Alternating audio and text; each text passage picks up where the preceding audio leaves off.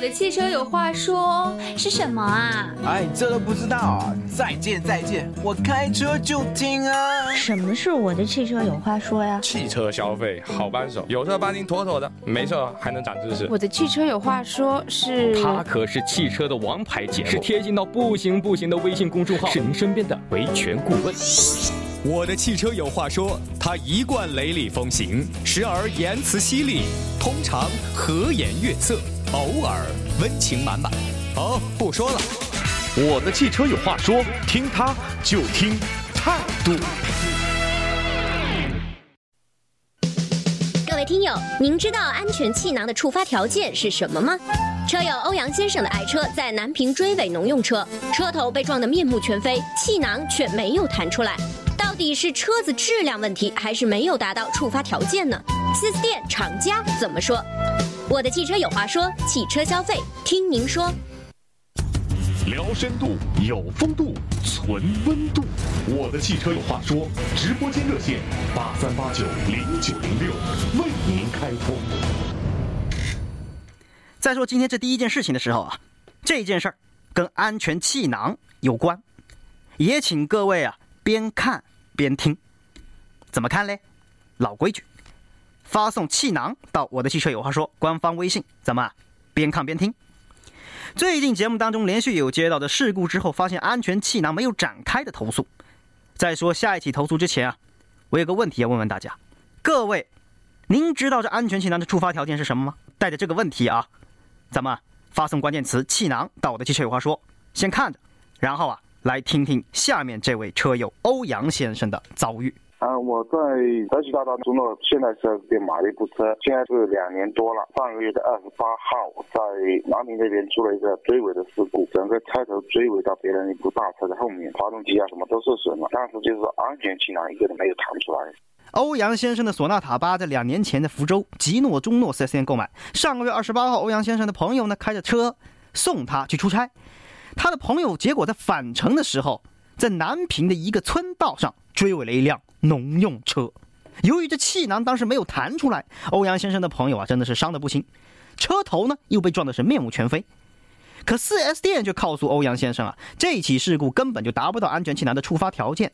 既然它不能够保证驾驶员的安全，那还叫什么安全气囊呢？想到这儿，这欧阳先生着实不爽。有心的听友可能还记得，我们曾经啊就反馈过一个类似的案子，就是跟这安全气囊没有弹出有关，还记得吗？一辆 RAV 四撞树上了，结果感觉车头啊这中间都凹进去一大截，气囊就是没炸。那这样的事情，首先呢，厂家他不是鉴定机构，他不能够既当运动员啊又当裁判员，出具不了他鉴定报告。所以说这种事情，厂家一贯的做法就是把 4S 店呢啊推到前面。啊，面对客户，另一方面呢，客户的诉求又得不到厂家的回应，就找 4S 店讨个说法了。说句实话，这种事情，4S 店夹在厂家跟消费者中间，但是无奈归无奈，事情啊总要解决。车子毕竟是你店里买的，中诺你作为娘家，即使啊你出具不了鉴定报告，联系厂家给消费者说明情况，应该的呀。接到了反馈之后，福州吉诺中诺 4S 店的总经理单总啊，也第一时间联系了厂家。希望厂家呢能给一个书面说明，打消客户疑问。那单总是如何做工作的呢？咱们来听听。我在电话里我也给他解释一下这个事情。比如说，第一个工厂认为，我们自己是生产厂方嘛，出给你也不合适嘛，你也不一定相信嘛。第二个，我也给他说，工厂认为自己的产品是合格的。我跟他沟通，我感觉过去他也还能听得进去。我说，呃，工厂有写的说明过来，我来把那个文我也发给他了。后面他说他会去找第三方鉴定完有什么情况再沟通。我也把这意思表达给他了。我说，如果你能够打荧光事后的第三方，我说我们都好好做事情了，因为厂方一定赔，这肯定没问题。作为工厂来说，他这种东西如果是还给他，哎，你败诉了，这个东西你。看你没有谈出来，那我也好做事情，像我也夹在中间，知道吧？你客户不认，然后厂家就说没问题，其实我也不好做啊。那就在上周五呢，记者是收到了这一份书面说明。那么书面说明上面到底写的是什么呢？来，咱们请上记者洪腾带来他的调查情况。我的汽车有话说，记者调查。洪腾你好。陈章好，大家好。文件当中明确提到，对照事故现场以及车损照片，欧阳先生的这次事故符合索纳塔车主手册当中描述的三种气囊不会展开情况当中的钻撞，也就是指车辆追尾到了底盘较高的车底，而将导致气囊不会展开的另外两种情况分别是：第一，车辆侧翻以及车辆撞到了树或者电线杆这种撞点集中在一个位置的情形。并且气囊电脑自检正常，没没有记录碰撞信息，表明车辆在事故当中受到的正向撞击力不能满足前气囊的展开条件，所以最后得出的结论就是在该事故当中，车辆右前部较软部位撞击货车尾部，受到较大缓冲作用，使车辆实际受到的瞬时撞击力变小，气囊传感器不能感知较大的正向撞击加速度值，不能满足前气囊的展开条件。好的，陈真。好，谢谢红腾。这耳听为虚，眼见为实。大家可以继续在我的汽车有话说的官方微信平台上面发送关键词“气囊”，就能够收到当时这事故的照片以及北京现代厂家开具的书面说明。理论上讲，只有车辆的正前方大约六十度的这个开角之间这个位置撞击到了固定的物体上，而且这相对速度啊，我们说的是相对速度，跟车轮的转速啊无关。相对速度高于三十公里每小时的时候，这安全气囊才能够弹出来。文件当中也提到了三种气囊无法引爆的情况，我刚刚也仔细看了这关键词回复你们的内容，以及这文字说明当中也写到的东西，写的非常详细。我建议大家可以也看看关键词气囊，到我的汽车有话说啊，别发错。那对于这安全气囊，大家也可以多了解一些。对于大家平时用车呢，也算是有个好处，有个帮助，咱们自己心里有个数。但是呢。现在这种情况，我相信啊，当事人欧阳先生，他估计还是有解不开的结。导播提示我说，欧阳先生现在在线，来，我们请上来。你好，欧阳先生。哎，你好。嗯，现在啊，我有几句话想跟你说啊。我刚仔细看了那个说明文件，相比于其他你类型的投诉啊，你这件事情，我觉得现在走司法程序啊，是最没有争议的。你的照片，我也咨询过律师啊，不是律师，是技师。技师的看法和文件当中的说的是一样的，就是我刚看了，直接是钻撞，可能是窜到底下去了，就造成你的引擎部位没有受到比较大的形变，气囊就没炸出来。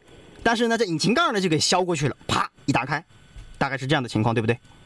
嗯。所以说这样的情况，我们当时是等，也不是说装到车底下，是因为对方那部车辆，嗯，它的后面是跳起来的，等于说也是实际上也就是说撞击正面撞击上去，然后把那把方向盘向边上躲了过去。哦哦，那理解的还有点误差。那至少啊，我能看到一点，就是这引擎啊，目前还是基本没有太大形变的，所以说这没弹出来，我目前是能够理解。但我听说你现在是不是有委托专业的鉴定机构进入鉴定了，是吗？现在目前是这样的，因为我们本人本身自己我人也在外地，也没有就是说也没有说谁去，因为我照的比较远。现在就是在云南这边。现在这个事情，我们就是作为我们消费者来讲，跟他们中到四 S 店来说，我们总是站在弱者的一方。我们总这个东西，现在我们自己也不知道怎么处理这个。你这个耗子呀，对你和你的这个朋友，我国我个人觉得并不是特别有利。而现在他们既然出具了相应的证明，我们也听听啊。微信上面，大家对于这个气囊弹不弹得出来，大家怎么看？那如果说大家都觉得这弹不出来，还算是比较合理的，我个人觉得，咱们赶紧找保险公司先把车修好，该这边朋友的人伤啊，能处理好先处理好，朋友的情绪该平复平复，我觉得这个才是最有效率的做法。而如果说你要找这鉴定机构，你听我讲啊，你要找这鉴定机构鉴定的话，那有一个最基本的前提条件，这鉴定机构，你和厂家或者是 4S 店。你们双方是达成一致的，不是你自己单方找了之后对方不认，回头扯皮更麻烦，能理解吗？嗯，因为现在也就是说，我们就是作为我们消费者来说，我们总是觉得这个事情，我们总是站在一个比较弱的一个一个方一个方面。现在这个东西，我说实话，在我们因为本人也不在家，就是说，嗯，处理起这个事情来也好麻烦。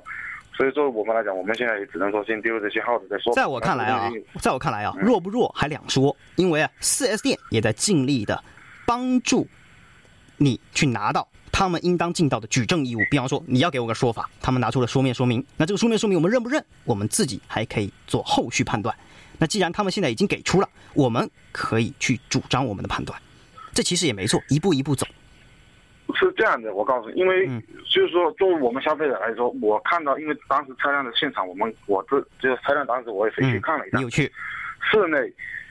就是说，我们所，我们不是说外面不说，就是我觉得室内都已经变形的那么厉害了，包括什么仪表台啊，或者一些这些东西都变形了。嗯，它的气囊一个都没倒出来，而且我前几天在网上也不是看到一个相关的报道，嗯，就是一部什么越野车吧，也就是它的那个事故，就是说也是边上刮了一下，当时它气囊就出来，当时就是说他们的车辆肯定更好，是一部卡宴好像吧，嗯，它。哎，上面就写的，它的气囊就出来了。这个还真不一样啊！我这边啰嗦几句，气囊根据于车辆价格和配置高低，它的触发点还真有些不同。如果说是豪华车，它的触发点可能会更多一些，感应器会更多一些，角度跟我们现在这一些普通的十几二十万的车辆有是有所不同。